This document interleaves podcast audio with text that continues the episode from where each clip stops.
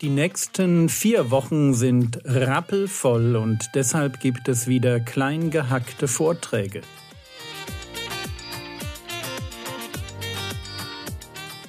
Theologie, die dich im Glauben wachsen lässt, Nachfolge praktisch, dein geistlicher Impuls für den Tag.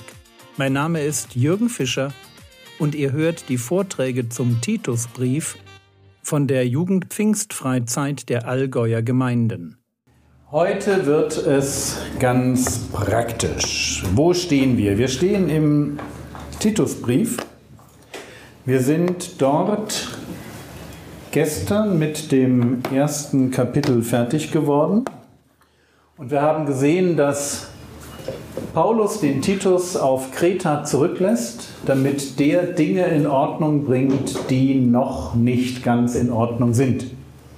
Insbesondere soll er sich um organisatorische Fragen kümmern, genau genommen um die Einsetzung von Ältesten, weil die gebraucht werden. Sie werden gebraucht im Abwehren von Irrlehrern. Irrlehrer, die in der Gemeinde auftauchen und sagen, hey, wenn ihr wirklich gläubig sein wollt, dann müsst ihr bestimmte jüdische Riten, bestimmtes jüdisches Denken, das müsst ihr einfach übernehmen. Das müsst ihr mitmachen. Ihr müsst eigentlich erst Juden werden, bevor ihr richtige Christen werden könnt, weil mit meinen Worten, der jüdische Messias funktioniert halt nur im Blick auf Juden. Und wenn du das nicht bist, dann fehlt dir halt was. Du bist dann so ein Stück weit Christ zweiter Klasse da ist vielleicht schon irgendwie ein bisschen was, aber da ist noch viel, viel mehr drin. Und wenn ihr jetzt auf mich hört, dann, dann könnt ihr das freischalten. So ein neuer Level. Und da sagt Paulus eben, nee, da waren wir stehen geblieben, Vers 16, das sind Leute, die kennen Gott gar nicht und die sind auch komplett unbewehrt. Ihr dürft auf die nicht hören, die müsst ihr abweisen. Und die vordere Front dieser Abweisung, das sind die Ältesten. Wir machen jetzt weiter mit gesunder Lehre. Und was mir total am Titusbrief gefällt, ist, wie gesund gesunde Lehre ist. Ihr werdet es gleich sehen. Kapitel 2, Vers 1. Du aber rede, was der gesunden Lehre geziemt. Das ist der Auftrag an den Titus. Das ist natürlich auch Auftrag an jeden Prediger, der euch so über den Weg läuft. Wir sollen etwas predigen, was die Bibel gesunde Lehre macht, nennt. Gesunde Lehre ist Lehre, die gesund macht. Das ist relativ einfach. Das ist das, wo du sagst, wenn ich mich daran halte, dann bin ich mit Gott gut unterwegs. Und wenn ihr das im Hinterkopf haltet bei, der, bei dem, was jetzt kommt, dann werdet ihr merken, eigentlich ist Christsein super simpel. Es ist wirklich. Also Christsein ist vielleicht die einfachste Religion, die man sich vorstellen kann. Es ist wirklich entspannt simpel. Wir leben einfach nur ein heiliges Leben. Da, wo Gott uns hinstellt. Und am Ende ist das so wie, ich habe da ein Gebot, wir sollen lieben, immer besser lieben, immer mehr lieben, richtig lieben, so wie Jesus uns das vorgemacht hat am Kreuz. Und wir brechen dieses Liebesgebot einfach runter auf alle Aspekte unseres Lebens. Es ist wirklich nicht kompliziert.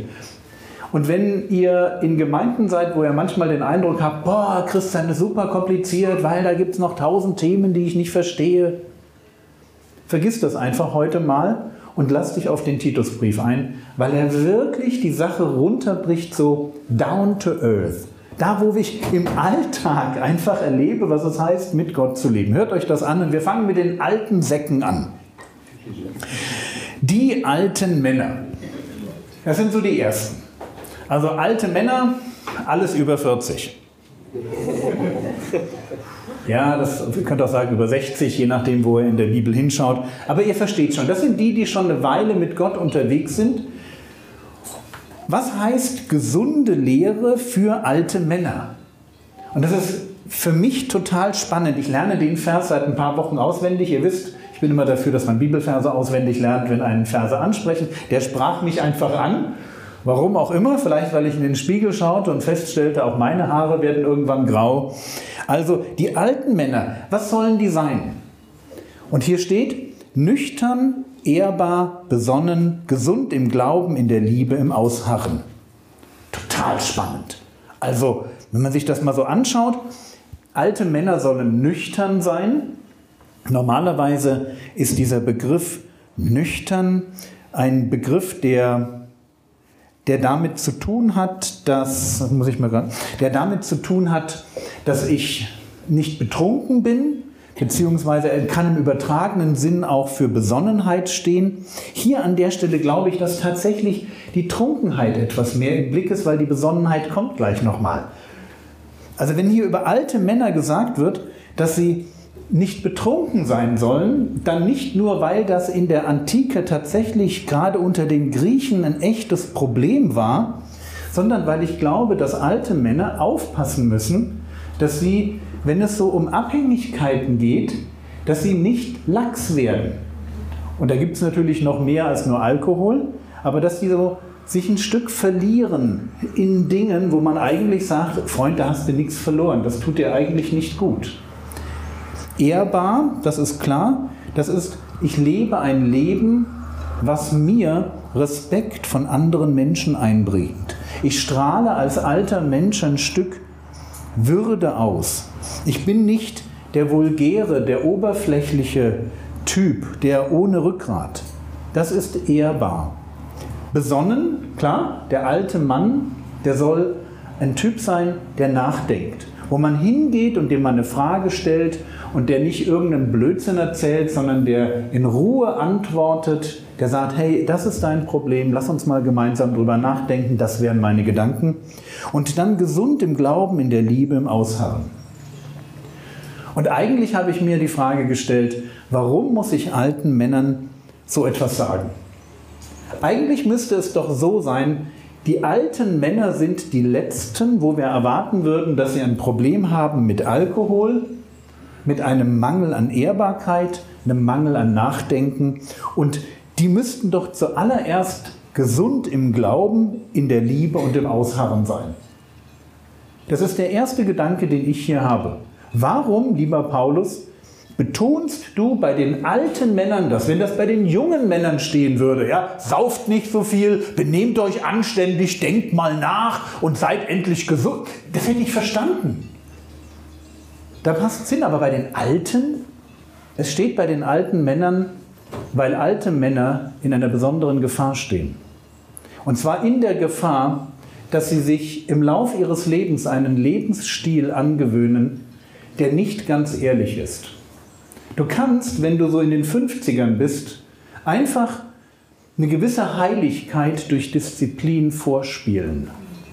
Aber in dem Moment, wo du in die 60er reinkommst und spätestens dann Anfang der 70er, wirst du feststellen, es kommt das raus, was wirklich drin ist. Und es besteht einfach die Gefahr, dass wir, weil wir Leute sind, die in einem christlichen Umfeld leben, dass wir manchmal heiliger spielen, als wir wirklich sind. Und bei alten Männern wird das ganz besonders deutlich.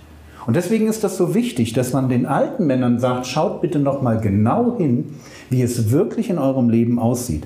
Ist da wirklich eine Distanz zu all diesen, ich sage mal, Abhängigkeiten? Ist da wirklich eine Ehrbarkeit? Bist du für junge Leute jemand, an dem man sich im Blick auf Ernsthaftigkeit, Aufrichtigkeit, Zielhaftigkeit, ganz grundsätzlich im Blick auf, wie du dein Leben lebst, dass du es nämlich nicht vergeudest für drittklassige Ziele, kann man sich an dir wirklich ein Vorbild nehmen? Bist du wirklich einer, der es gelernt hat, nachzudenken? Oder bist du die ganze Zeit vielleicht einfach nur mitgeschwommen? Bist du noch gesund im Glauben? Bitte glaubt nicht, dass man, hier geht es beim Thema Glauben stark um Glaubensinhalte. Bist du im Alter noch jemand, der das glaubt, wofür er am Anfang seines Glaubenslebens gebrannt hat? Oder ist da so eine, so eine Lachsheit eingetreten? so eine geistliche Routine? Hat sich da vielleicht auch so manch ein Spleen in deinem Leben ausgewachsen zu, zu ganz, ganz komischen Ideen? Bist du gesund in der Liebe? Und das ist für mich eigentlich das Dramatischste, dass ich alte Männer sehe, die, wenn ihnen die Kraft ausgeht, was vorzuspielen, plötzlich kommt da so eine Lieblosigkeit raus, wo du manchmal denkst, Mann, ey, ganz ehrlich, kannst du nicht ein bisschen netter auftreten? Kannst du deine, deine, dein, kannst du nicht ein bisschen netter formulieren? Kannst du noch mal überlegen, was du da eigentlich gerade, wie du da mit Menschen umgehst? Gesund im Ausharren, Umgang mit Sünde, Umgang mit Leben unter, unter Druck von außen, wo ich auch in schwierigen Situationen nicht aufgebe, nicht alles hinschmeiße. Und ich sage euch das so, es betrifft euch ja kaum, was hier steht, aber es ist mein Text, wo ich mir denke, ich möchte im Alter wirklich charakterlich so authentisch in Christus verwurzelt sein, dass wenn ich alt werde und die Kraft nachlässt und das, was dann übrig bleibt von dem, was ich wirklich bin, dass an der Stelle sich Nüchternheit, Ehrbarkeit, Besonnenheit und diese grundsätzliche Gesundheit auch nach außen weiterhin darstellt. Habt das bitte im Blick. Ihr müsst das als junge Leute lernen, also jetzt, ich rede jetzt zu den Männern, ihr müsst als junge Männer diese Dinge lernen, damit ihr sie als alte Männer ganz normal, als, als Teil eures authentischen Seins, als Teil eurer Persönlichkeit darstellen könnt. So, kommen wir zu den alten Frauen. Die alten Frauen werden hier besonders in den Blick genommen. Keine Ahnung warum, die kriegen also richtig viel Aufmerksamkeit. Vers 3, ebenso die alten Frauen in der Haltung, wie es der Heiligkeit geziemt. Die alten Frauen sollen so leben, dass jeder, der sie erlebt, mitbekommt, was es heißt, heilig zu leben. Gut, das haben wir. Was bedeutet das praktisch? Fangen wir ganz einfach an. Nicht verleumderisch. Also, tut mir leid, ihr lieben Schwestern, die Bibel sagt, ihr seid klatschsüchtig. Also, ihr redet gern. Ihr redet gerne zu viel. Ihr redet gerne über Dinge, wo man sagt, hm, hättest du lieber den Mund gehalten. Und das muss man, dieses, diese Tendenz muss man bei alten Frauen, da muss man sehen, dass die nicht so sind. Also die jungen Schwestern brauchen da einfach bei den alten Schwestern echt nochmal so ein, noch so ein Vorbild. Ein Vorbild, wenn es darum geht, richtig zu reden. Und den Vers, den ich euch rate, auswendig zu lernen, wenn es um das Thema richtiges Reden geht, ist einfach Epheser 4, Vers 29. Vielleicht kennen viele, ja, kein faules Wort kommt aus eurem Mund, sondern nur eins, das gut ist zur notwendigen Erbauung, damit es den Hörenden Gnade gebe. Und wenn das, was du da sagst, eben nicht gut ist, nicht notwendig und dem anderen auch keine Gnade gibt, halt den Mund. Dann brauchst du es nicht sagen. Und das ist genau das, worum es hier geht. Wir wollen nicht verleumderisch. Alte Schwestern, obwohl das vielleicht ein bisschen Frauen schwerer fällt, da den Mund zu halten, die alten Schwestern sind, fort, sind da Vorbild. Und dann nicht Sklavinnen von vielem Wein. Entschuldigt das, ja? Tratschsucht und Trunksucht, das ist, wenn es um die Beschreibung von alten Frauen in der Antike geht, das sind die zwei Stereotype, die du dann halt in der Literatur findest. Die saufen und quatschen. Und weil das so ist und weil beides falsch ist, deswegen müssen geistliche Schwestern an der Stelle super Vorbild sein. Und ihr könnt jetzt überlegen, gibt es solche Stereotype, vielleicht auch für deutsche Frauen, was machen die denn? Auch da kann man sich überlegen, wir wollen ein, Vorbild sein in Heiligkeit. Genau genommen wollen wir, wie es weitergeht, Lehrerinnen des Guten sein. Das heißt, alte Schwestern werden hier von Paulus im Rahmen von gesunder Lehre dazu aufgefordert, jungen Schwestern das Gute beizubringen. Lehrerinnen des Guten. Es geht in Vers 4 dann weiter, damit sie die jungen Frauen unterweisen. Ich weiß nicht, ob ihr das in euren Gemeinden so praktiziert, aber es wäre in meinen Augen ganz wichtig, dass man den alten Schwestern sagt, euer Job ist die Ausbildung der jungen Schwestern. Das war's für heute. Mein Tipp, lies das Kapitel im Titusbrief, das heute dran war, noch einmal in Ruhe durch. Lass dich von Gottes Geist inspirieren. In der nächsten Episode geht es mit dem Titusbrief weiter. Der Herr segne dich, erfahre seine Gnade und lebe in seinem Frieden. Amen.